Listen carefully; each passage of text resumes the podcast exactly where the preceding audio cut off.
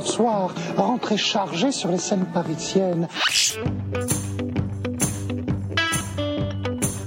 Pièces détachées, tous les lundis de 20h à 21h.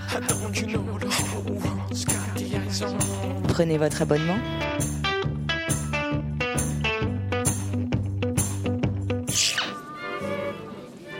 Oui, que, que Jack est emballé. Bonsoir à toutes et à tous et bienvenue dans Pièces détachées sur Radio Campus Paris, l'émission consacrée à l'actualité des arts vivants en Ile-de-France. Ce soir, nous avons le plaisir de recevoir deux artistes finlandaises circassiennes, euh, Elise Abonse Muhoren, bonsoir. Bonsoir. Et euh, Sania Kosonen, bonsoir. Bonsoir. Vous présentez le spectacle Capillotracté, un spectacle époustouflant, ébouriffant même, j'ai envie de dire. Euh, C'est au théâtre Sylvia Montfort jusqu'au 30 mai et ce sera euh, l'objet de notre interview. En chronique, euh, nous avons choisi trois pièces. Euh, nous parlerons d'abord du Chagrin, d'une mise en scène de Caroline Guyella Nguyen. C'est au théâtre de la Colline jusqu'au 6 juin. Nous enchaînerons avec Murmure des murs, euh, une pièce conçue par Victor- Victoria Thierry Chaplin, qui est présentée au théâtre du Rond-Point jusqu'au 23 mai. Et nous conclurons avec Innocence, une pièce de Déa Loher dans une mise en scène de Denis Marlot, présentée en alternance à la Comédie Française jusqu'au 29 juin. Et nous vous gratifierons également d'une carte blanche, puisque nous vous ferons entendre euh, des extraits d'une interview d'Angelica Lidl. Bonsoir Magali, bonsoir Thomas. Bonsoir. Bonsoir Christine. Vous êtes allé voir Capillotracté. Oui, et donc le titre justement de votre spectacle euh, nous met tout de suite sur la piste, c'est-à-dire capitolo- capillotracté tiré par les cheveux. Et j'ai lu que cette pratique euh, existait dans des campements forains. Et pouvez-vous en fait nous en dire plus sur cette origine-là? D'où ça vient en fait, plus spécifiquement? Donc, euh, on ne sait pas exactement d'où ça vient. Il y a des photos, des images, des dessins euh, depuis, qui existent depuis euh, 200, 200 ans, je pense, dans les cirques traditionnels surtout. Euh, voilà, c'est c'est un pratique de cirque qui qui est qui a toujours été là, je pense. Oui, il est plutôt rare. On voit très rarement. Il y a beaucoup de monde qui vient voir nos spectacles et qui n'ont jamais vu Ah oui, on- personne se suspendre Ah oui, par non, les mais, cheveux non plus. et qui nous demandent si c'est nous qui l'ont inventé. Et Oui. puis on dit que non, non, pas du tout. Euh, ça existe. Moi, j'avais vu ça quand j'avais 7 ans dans une cirque traditionnelle en Finlande.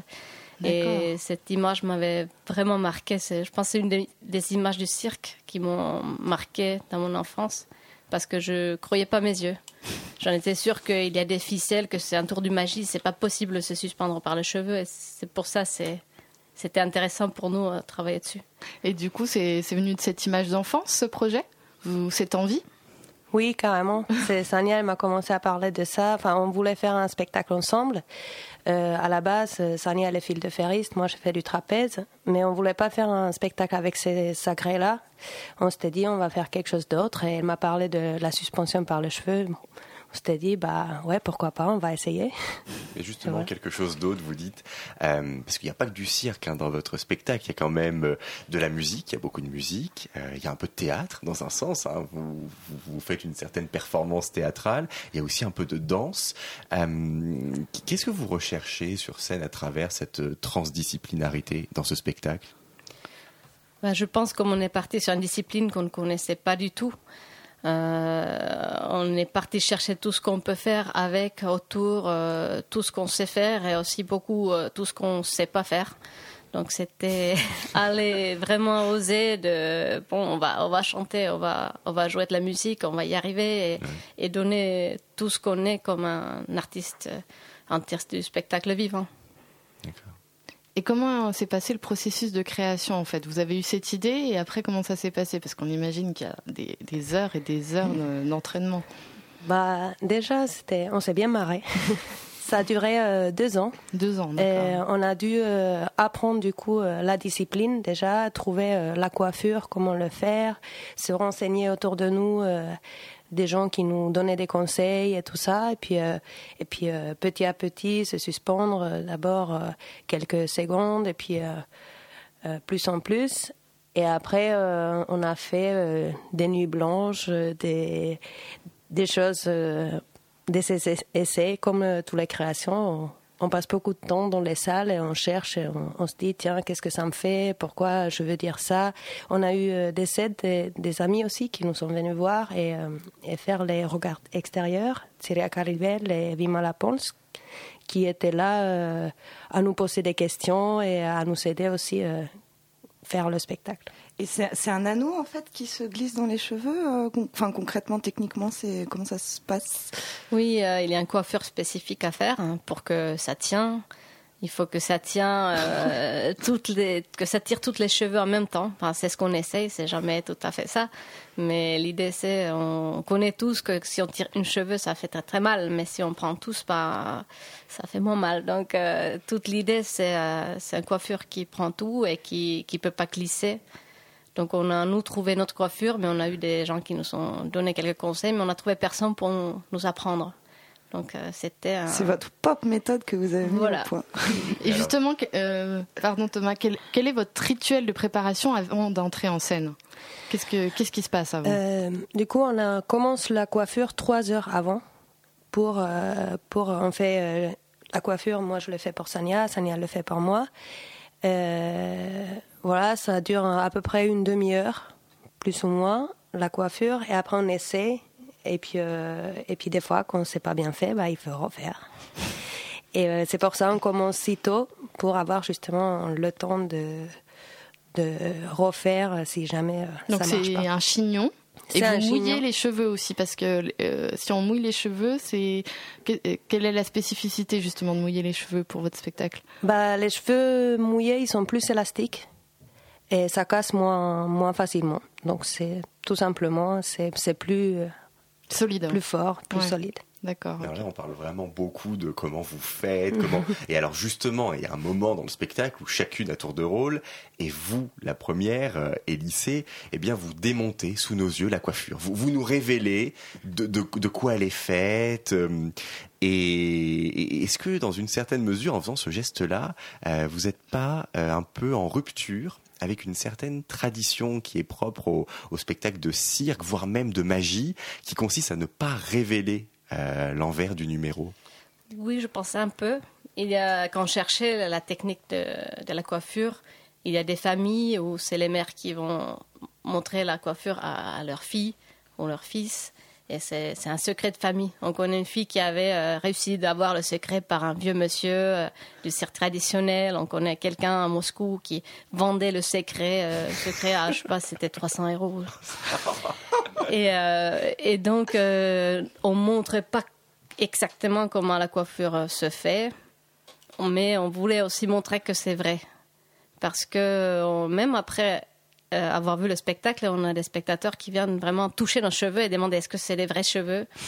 Est-ce que est-ce que c'est vrai? Est-ce que c'est du magie Et même si on montre devant les yeux des gens que, que c'est bien ça. Ah oui, non, mais je confirme. même, nous, là, on est face à vous, on voit vos cheveux là, alors qu'on a vu le spectacle. C'est vrai que, oui, on, on, peut être un pas des perruques. voilà, non, on vous confirme, elles n'ont pas du tout de perruques. Hein, mais, c'est vrai que c'est assez, euh, assez surprenant là. De, oui, oui.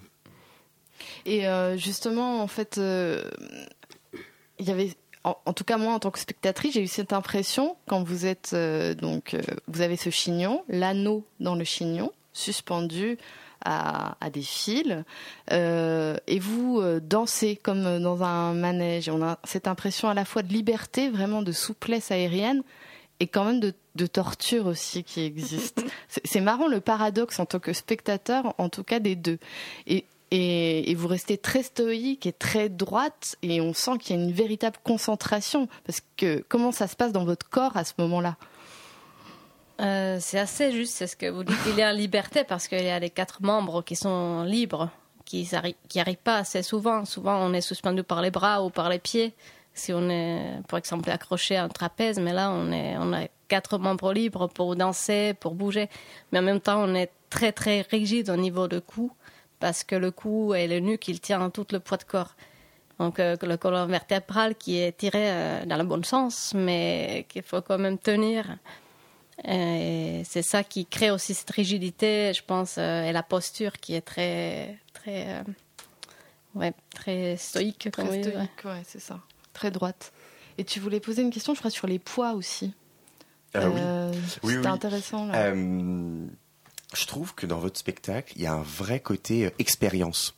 Euh, vous voyez, chacun des objets que vous utilisez, vous les montrez, vous les nommez. Les actions, c'est pareil. Quand vous allez lancer la musique, vous dites musique, euh, et vous menez même des véritables expériences sur scène. Je pense au tableau, notamment au tableau euh, avec la balance.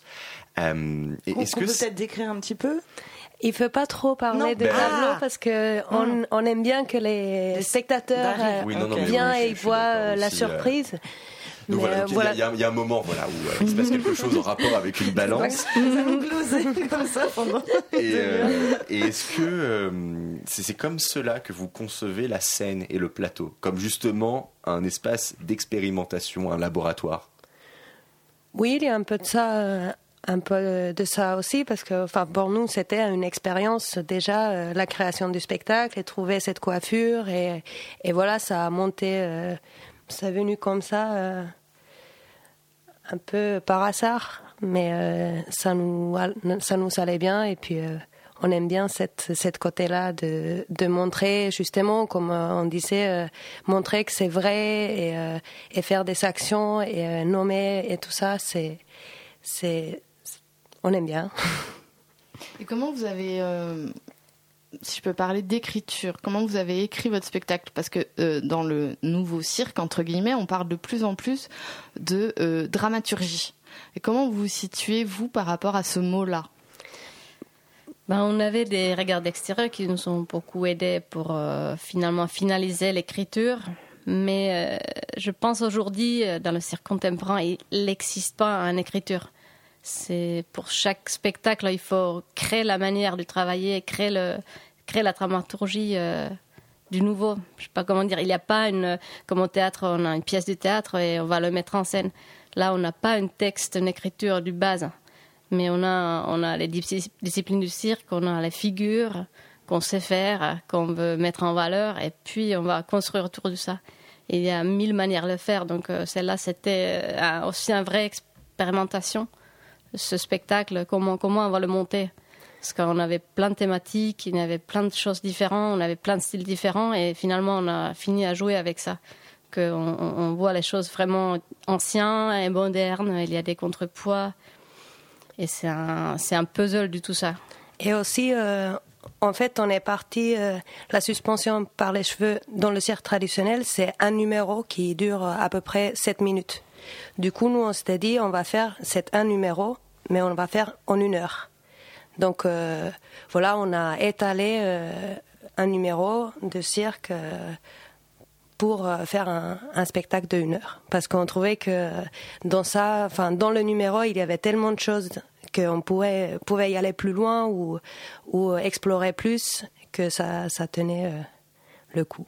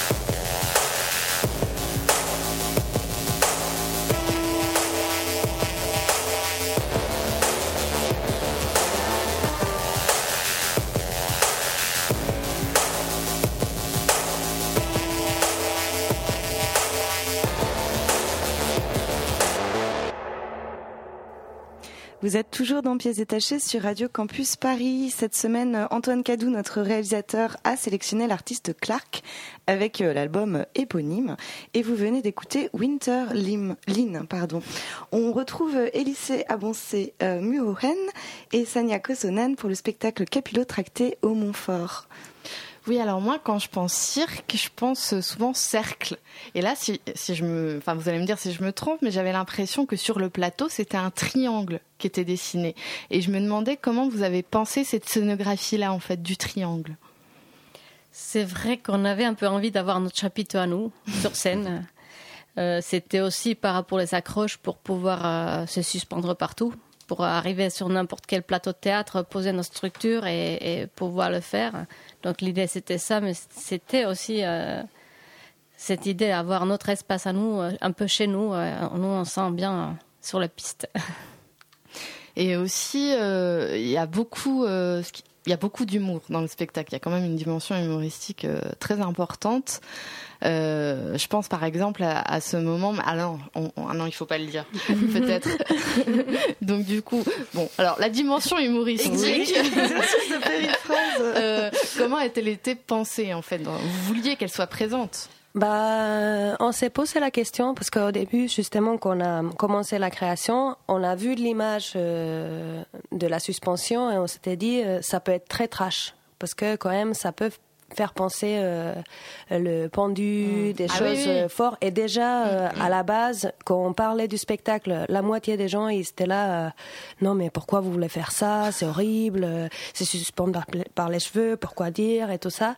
Du coup, on s'était dit, il faut qu'on le rende plus légère pour, pour que ça passe mieux. Et même nous, en fait, ça nous faisait marrer de, de voir ça. Et, et du coup, c'est venu comme ça. Oui, on, trouve que c'est complètement débile, hein, se suspendre par les cheveux. Donc euh, C'était naturel. c'était naturel. Oui, il y, a- il y a cette dimension de l'humour. Il y a aussi, je trouve, dans le spectacle, du coup, avec ce que vous faites avec vos cheveux, euh, une utilisation différente de son corps. Euh, Est-ce que, avec les cheveux, si je reviens aux cheveux précisément, vous n'avez pas voulu montrer d'une certaine manière eh bien, qu'on pouvait faire autre chose qu'avec ce que on fait traditionnellement avec les cheveux, avec l'usage un peu normé des cheveux, et, plus généralement aussi avec son corps finalement, proposer une autre, euh, un autre usage du corps et des cheveux précisément. Ah, c'est sûr, les cheveux, c'est quelque chose de très intime pour, euh, pour chaque personne.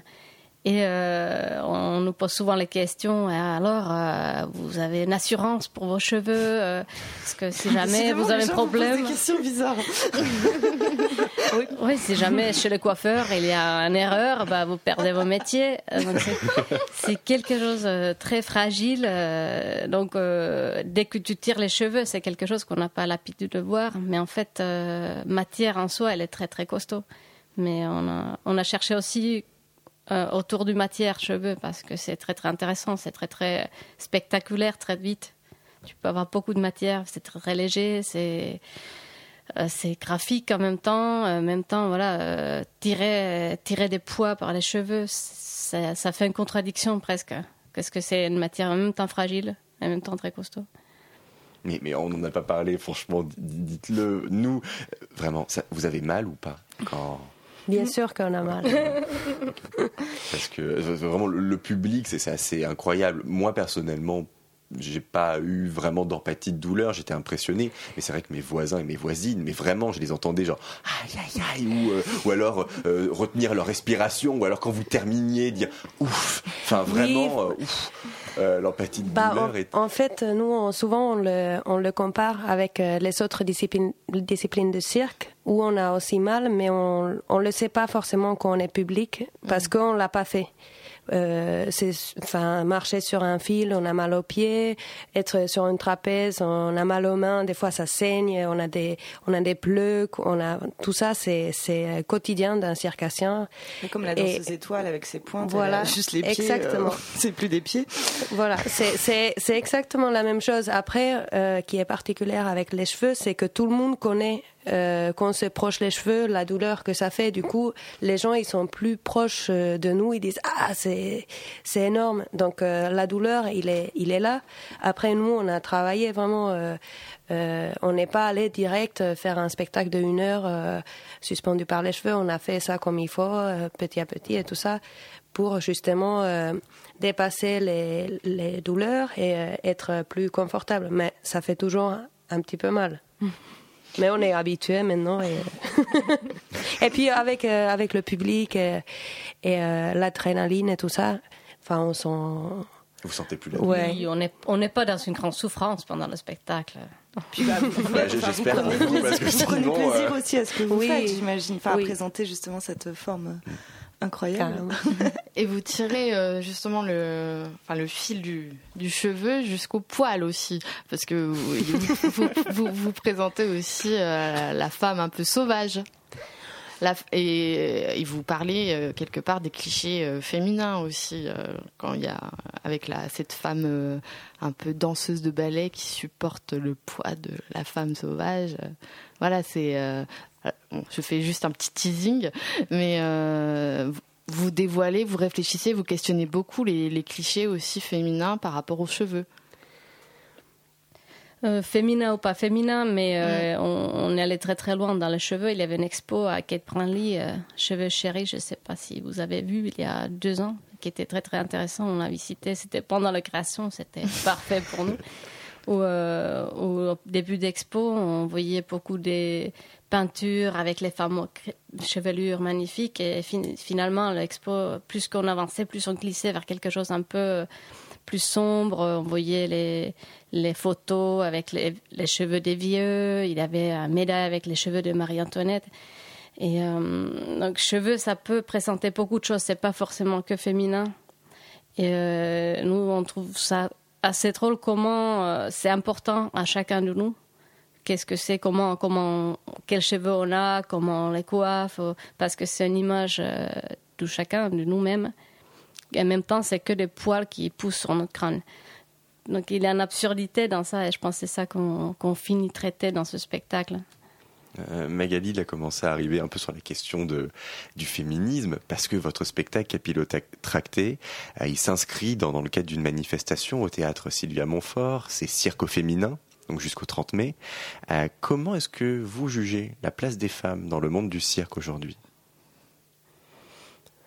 La place des femmes dans le monde du cirque aujourd'hui, je pense que nous, en tout cas moi personnellement, j'ai beaucoup de chance parce que je trouve que j'ai pas une place euh, différente qu'un homme euh, dans le cirque.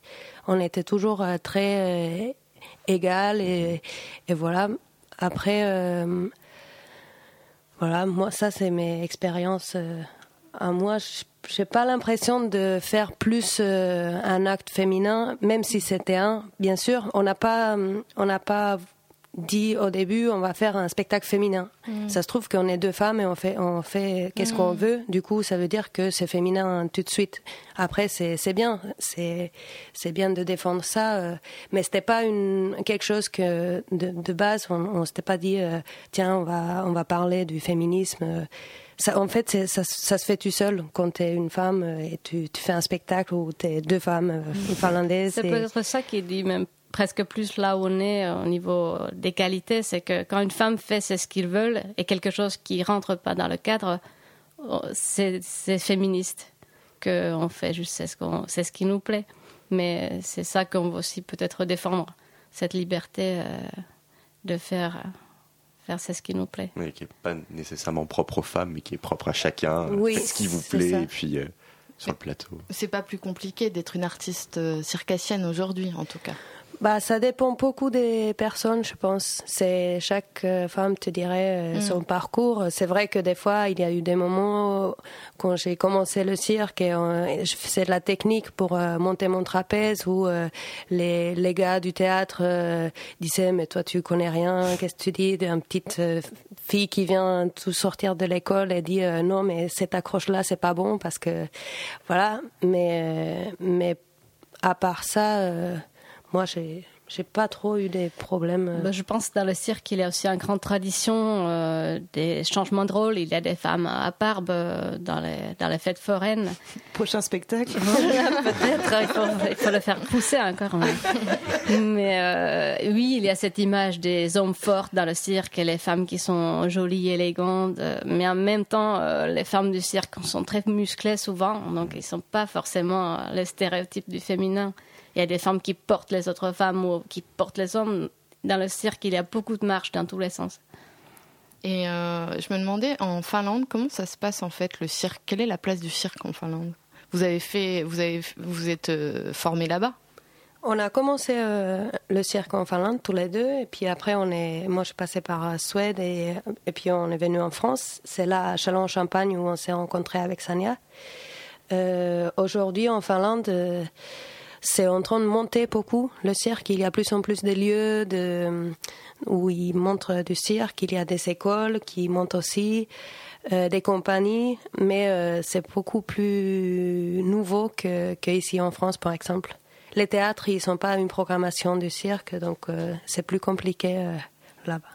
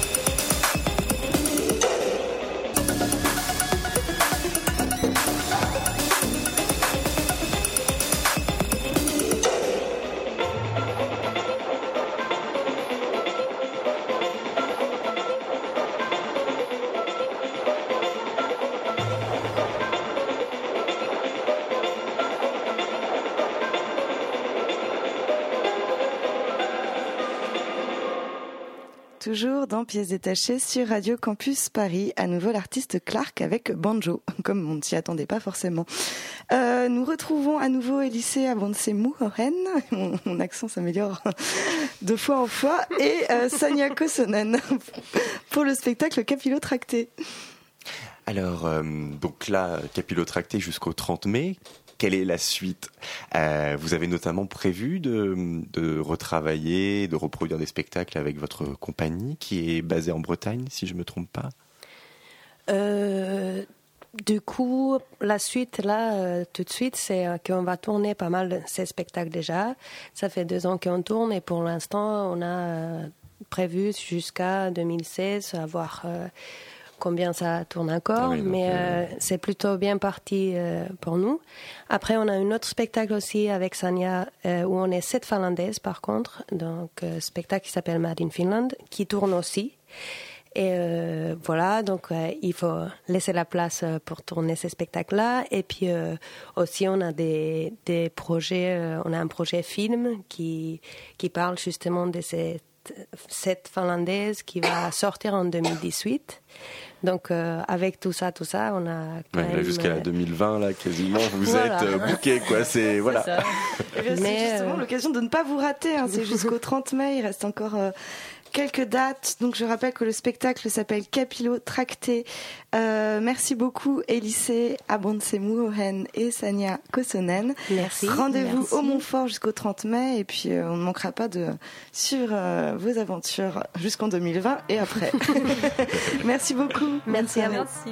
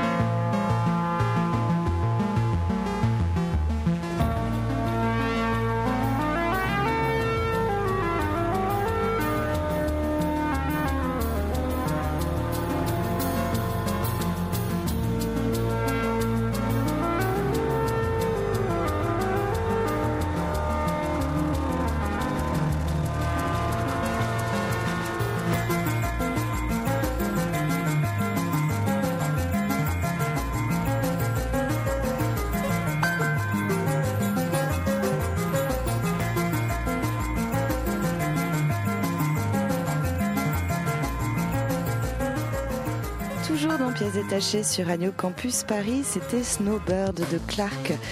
Bonsoir Margot, tu nous rejoins pour la lecture que Magali euh, a choisie, sélectionnée euh, pour vous auditeurs ce soir. C'est donc une interview d'Angelica euh, Lidl, Magali, c'est ça? Oui, exactement. C'est un entretien avec Christila Vassero qui qu'on peut retrouver en fait dans une revue qui n'est plus éditée aujourd'hui, qui s'appelle Outre-Seine, qui est en partenariat avec le Théâtre de la Colline et qui était euh, gérée par Anne-Françoise Benamou. Vous avez un jour parlé de votre conscience d'être femme, une conscience brutale et insurmontable liée au rituel d'humiliation qu'une femme doit supporter jour après jour. Qu'entendiez-vous par conscience d'être femme? Quand je parle de la conscience d'être femme, je veux parler de la conscience d'être socialement femme, d'être une chatte parmi les bites et non une bite parmi les bites. Il faudrait vivre en dehors du monde ou être stupide pour ne pas se rendre compte de la position occupée par les femmes dans notre société, qui est une société parfaitement misogyne, où règne un paternalisme infect, même si parfois c'est à peine perceptible. L'autre jour, quelqu'un m'a posé une question à propos du machisme dans le monde du football. Soit, mais moi, ce qui m'inquiète bien plus, c'est le machisme dans la culture. Dans certains milieux, on ne s'en cache pas, on ne le dissimule pas. Or, je trouve ça plus inquiétant quand ça se passe dans le milieu de la culture qui est bien plus hypocrite. En Espagne en particulier? Ce qui me semble important, c'est la façon de dissimuler. Au Mexique, dont il était question dans la Maison de la Force, on dissimule moins. Dans les pays dits développés, plus civilisés, en revanche, on dissimule mieux l'infection. On y invente d'autres rituels, d'autres formes d'abus plus raffinés. Mais les conséquences y sont tout aussi désastreuses. Quels sont les effets sur la construction des personnages féminins dans votre théâtre? Je voudrais d'abord dire que bien des choses ne sont pas communes aux femmes par le simple fait qu'elles sont des femmes. Il s'agit aussi de partager un point de vue sur le monde. Dans la Maison de la Force, nous étions six comédiennes, liées par une complicité due au fait que la vie que nous avait infligé un certain nombre de raclés. Bien entendu, cela détermine une façon d'être. Mais je n'aime pas penser de façon collective. Il est arrivé qu'on me propose de figurer dans une publication de théâtre espagnol écrite par des femmes. J'ai refusé, car ce genre d'initiative conduit juste à effacer les traces d'individualité.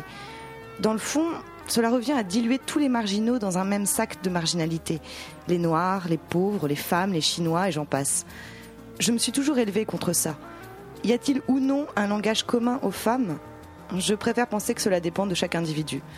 Il m'arrive, c'est vrai, de me dire que les femmes vont plus loin avec leur corps, qu'elles osent davantage, qu'elles ont un plus grand sens du risque, qu'elles brisent avant les hommes la barrière de la pudeur, de la honte. Mais je serais mal à l'aise si je devais exprimer une opinion sur les femmes en général. Dans la Maison de la Force, le fait que nous soyons toutes liées sur scène par la douleur ne signifie pas que nous ayons toutes assumé et digéré cette douleur à l'identique.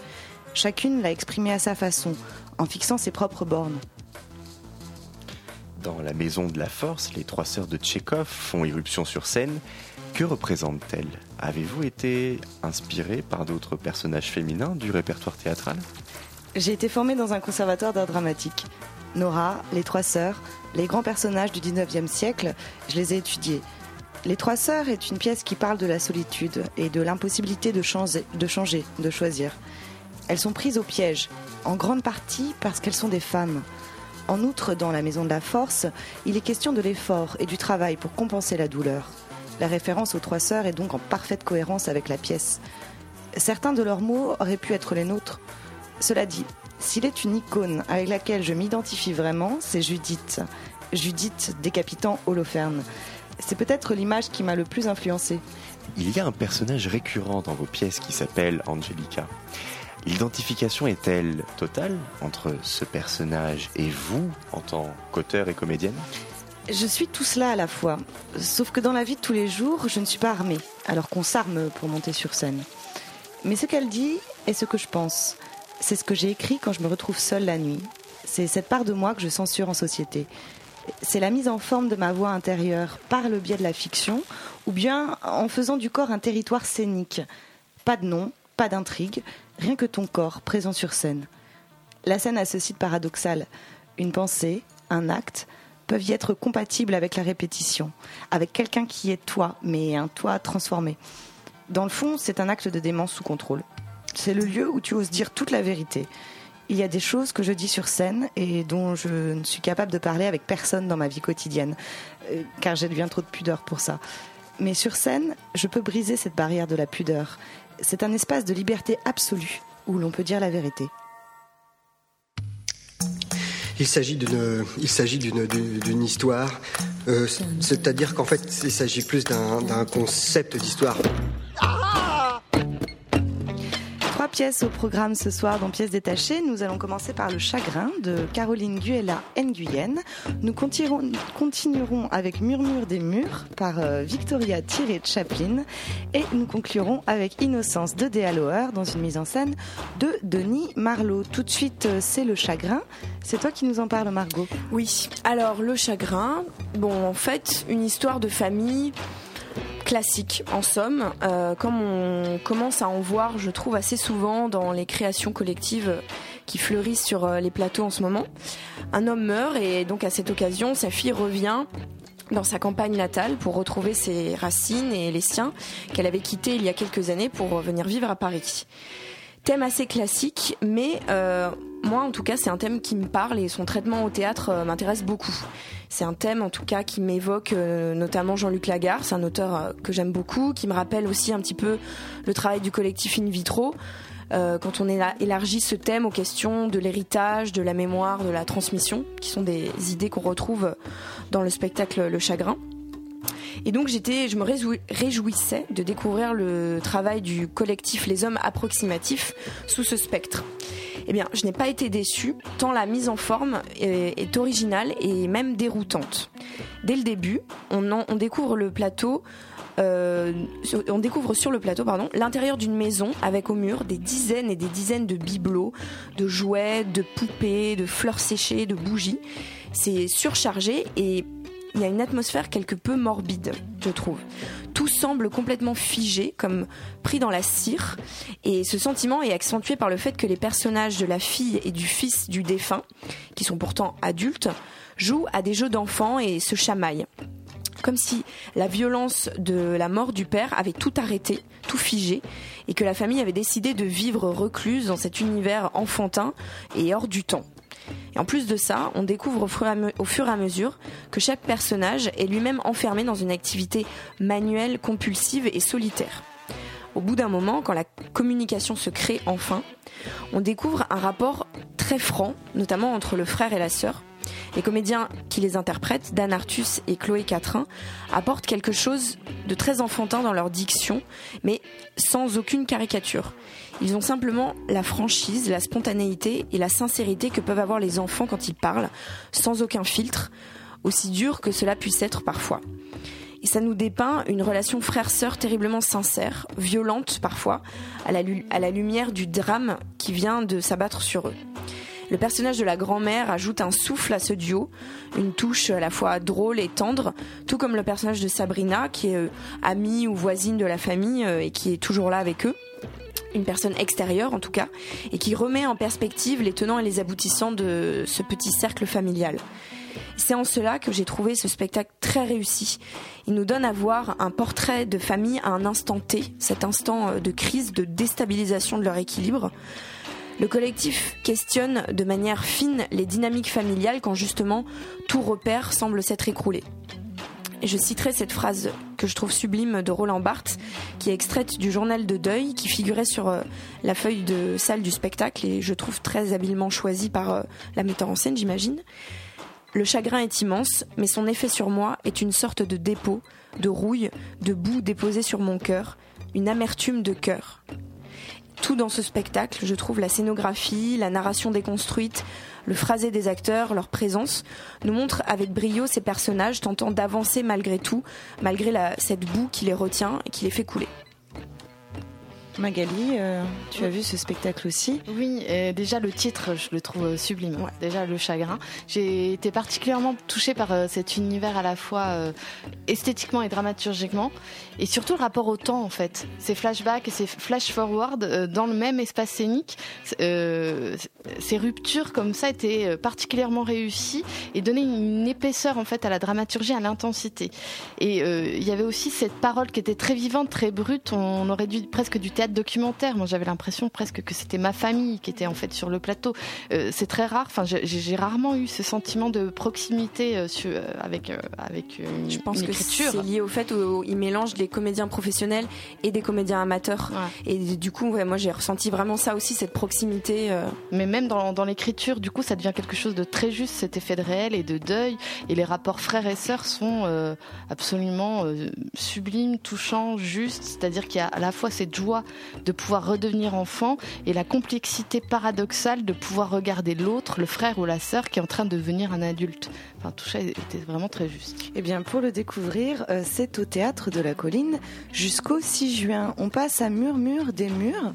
C'est donc une pièce conçue par Victoria euh, Thierry Chaplin. Euh, mon cher Thomas Oui, dès que la pièce a commencé, j'ai tout de suite repensé à Stéréoscopia de Vincent Dupont, dont on vous avait parlé il y a quelques semaines au cours de notre émission Jeune Public.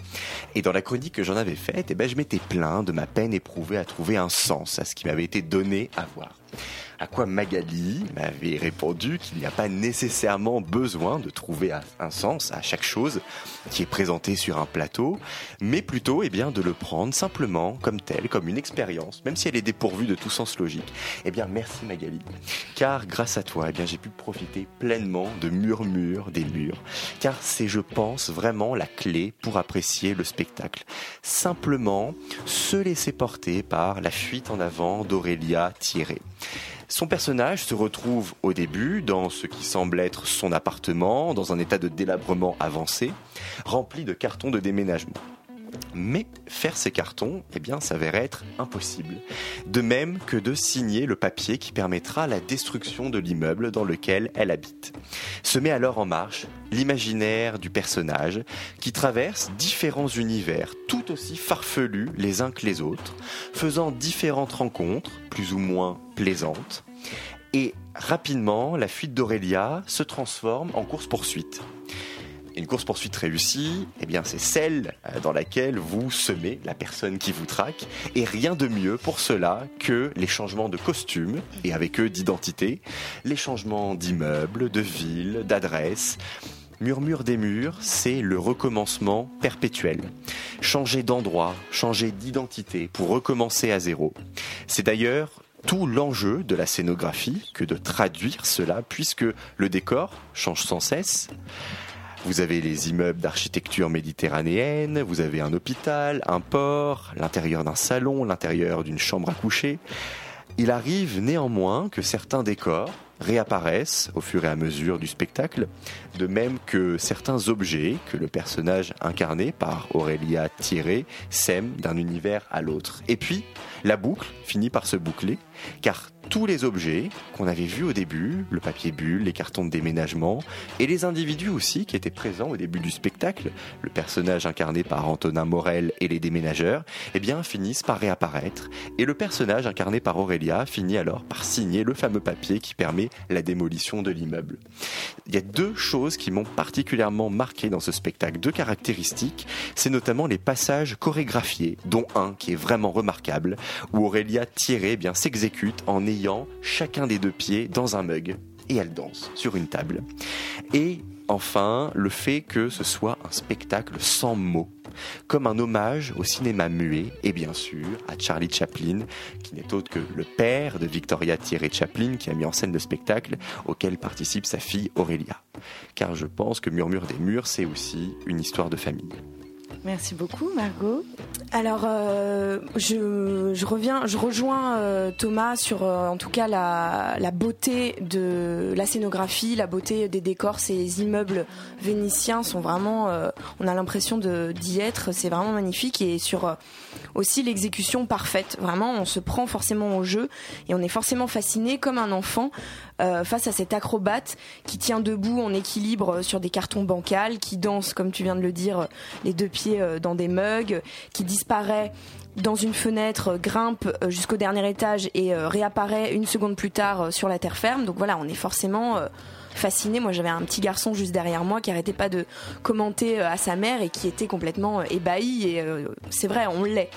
Et aussi, moi, j'étais plus ébahi devant Aurélia Thierry vraiment j'ai rarement vu une comédienne ou devrais-je dire une, danseuse, une mime, une clown parce que cette cette nana-là sait tout faire, euh, dégager autant de force et à la fois de fragilité sans dire un seul mot. Je trouve que vraiment elle dégage, avec ses grands yeux, elle dégage une force euh, et en même temps elle arrive à raconter toute la, hum, la solitude de son de, ce personnage qui euh, qui est en train de se faire chasser de, de sa maison. Et en même mais c'est quand même c'est jamais une solitude triste. C'est toujours euh, une solitude assez euh, malicieuse et joyeuse. Et vraiment moi c'est ce que je retiendrai de, de, ce spectacle. Parce que malgré ça je suis restée un petit peu un petit peu extérieure. Je trouve que pour moi c'est une une très belle coquille mais un peu vide. Et, et voilà, j'ai pas été euh, touchée par cette poésie qu'on a envie de nous, de nous faire ressentir euh, à tout prix. Mais en tout cas, voilà, je retiendrai Aurélia Thierry, gros coup de foudre. Donc pour vous faire une opinion, c'est au théâtre du Rond-Point jusqu'au 23 mai. On finit avec Innocence. Alors Innocence, voilà, c'est la dernière pièce de la grande dramaturge Dea Loher qui, euh, il faut le souligner, est la première femme auteure allemande à entrer de son vivant au répertoire de la comédie française. Et ça n'est pas rien.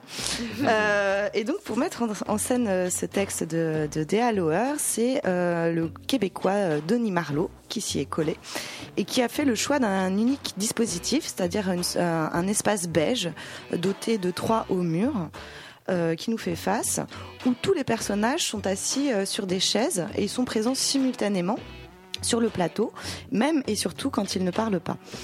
Euh, et donc ça c'est un, dispositif qui ne va pas évoluer euh, en cours de en cours de pièce.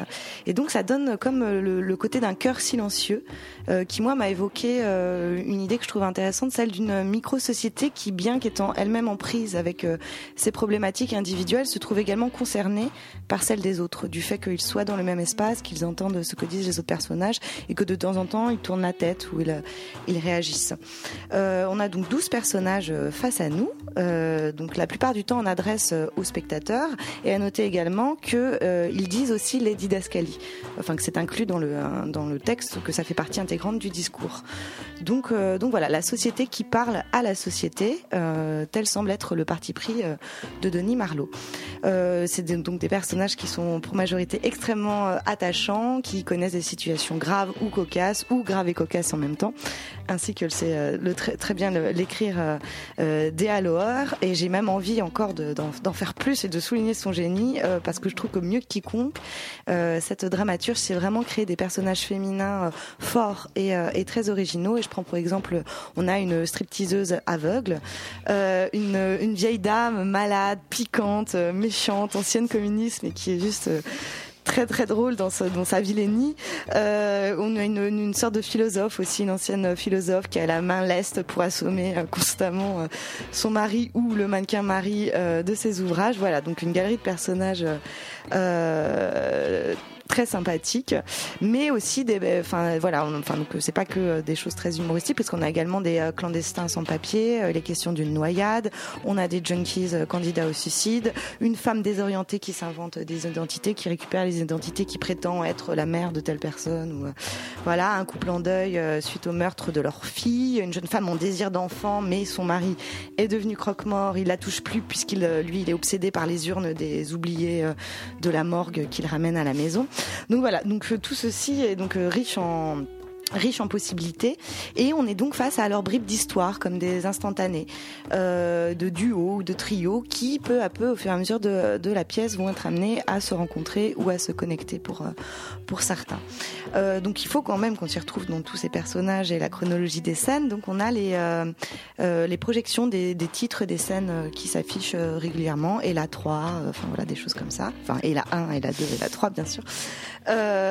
Et pas seulement puisque Denis Marlowe c'est quelqu'un qui est très intéressé par euh, les nouvelles technologies, euh, l'utilisation de la vidéo. Et donc, il, a, il propose également, euh, dans cette scénographie beige, qui ne bouge pas, l'utilisation de projections d'animation, enfin, je dirais un peu, oui, comme du dessin animé, mais voilà, qui, qui, qui, se répand sur, sur les trois murs de cette pièce commune, une pièce qui pourrait peut-être être une une salle d'attente, et donc qui permet d'illustrer ce qui n'est pas représentable, que ce soit le suicide, la noyade, ou d'apporter des compléments d'information. Il regarde la télévision, ou euh, voilà, de proposer parfois des images plus euh, plus métaphoriques. Alors, je dois dire que pour ma part, j'ai pas été très très sensible euh, à ce procédé ni à sa mise en œuvre, qui m'a paru d'ailleurs plutôt dispensable et relativement illustratif euh, parce que pour moi le texte en fait le texte et l'interprétation de ce texte se suffisait quasiment en soi-même. Donc, euh, donc du coup j'ai pas voilà j'ai pas hyper adhéré avec euh, avec cette proposition vidéo. Et de même que autant on peut saluer vraiment l'investissement très fort des acteurs et des actrices mais par contre en termes de mise en scène moi j'ai trouvé le fait que voilà ils sont figés sur leur chaise et puis ils s'animent quand c'est leur scène et puis ils retournent sur leur chaise. Et voilà, c'est un processus qui a fini par me lasser. Et, euh, et je dois avouer qu'au final, j'ai trouvé que l'ensemble euh, était long, enfin se diluait. Voilà, enfin c'était très paradoxal parce qu'à la fois je trouve ce texte vraiment euh, poignant, très intéressant, mais la mise en scène m'a pas m'a pas séduite et m'a pas embarqué totalement. Donc donc voilà, donc j'en retiens surtout le texte en fait, pour tout dire. Oui, euh, moi aussi, mais c'est vrai pour les films, le petit film d'animation de dessin, j'avoue que moi j'ai bien accroché, j'ai trouvé ça plutôt euh, poétique et pas si illustratif que ça, même si je pense que j'aurais peut-être aimé que ça aille plus loin, surtout qu'en effet Denis Marlowe c'est quand même un, sacré connaisseur des images en mouvement sur un plateau, donc peut-être aussi qu'on en attendait plus, euh, voilà.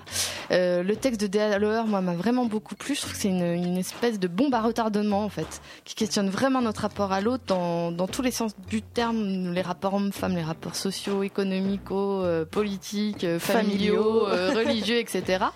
Mais c'est vrai que la mise en scène un peu trop statique comme ça parvient pas à rendre le côté anti-conformiste du texte et euh, elle sert pas le côté rock'n'roll et métaphysique en fait. Et au lieu de peut-être nous réveiller, elle nous engluit un petit peu dans des paysages euh, de personnages de cire comme ça, comme un manège d'automates, un peu à moitié mort, alors que je trouve que ces personnages, ils sont au contraire ils ont, vivants. tant de vie, oui, et à ils ont plein de cris ouais, à dire, etc. Ouais. Et, et c'est pour ça que ça m'a, voilà, c'était un petit peu compliqué euh, pour moi. Mais les les les comédiens sont sont plutôt très bons. hein. Ouais, ouais, ouais. Donc pour vous faire une opinion, à la Comédie Française, en alternance jusqu'au 29 juin. Mais qui vois-je derrière la vitre Serait-ce Boris et Eddie de Yomi? Bonsoir. C'est exactement ça, bonsoir. Ah, Ça alors, alors, qu'est-ce qui se passe ce soir? Ce soir, on va passer du post-hardcore et, euh, et on va écouter quelques nouveautés garage rock aussi. Hmm, bah, ça Voilà. donne très très envie en tout cas. C'est à j'espère 21h euh, sur le 93.9 FM. Eh bien, c'est presque déjà la fin de cette émission. Je rappelle que ce soir, nous avons eu le plaisir de recevoir deux artistes circassiennes finlandaises, Elise Abonse Muhohen et euh, sa compa- comparse Sania Kosonen pour euh, le spectacle Capillotracté au Montfort jusqu'au 30 mai. Euh, en chronique, euh, nous avons parlé du Chagrin, une mise en scène de Caroline Guela Nguyen au Théâtre de la Colline jusqu'au 6 juin.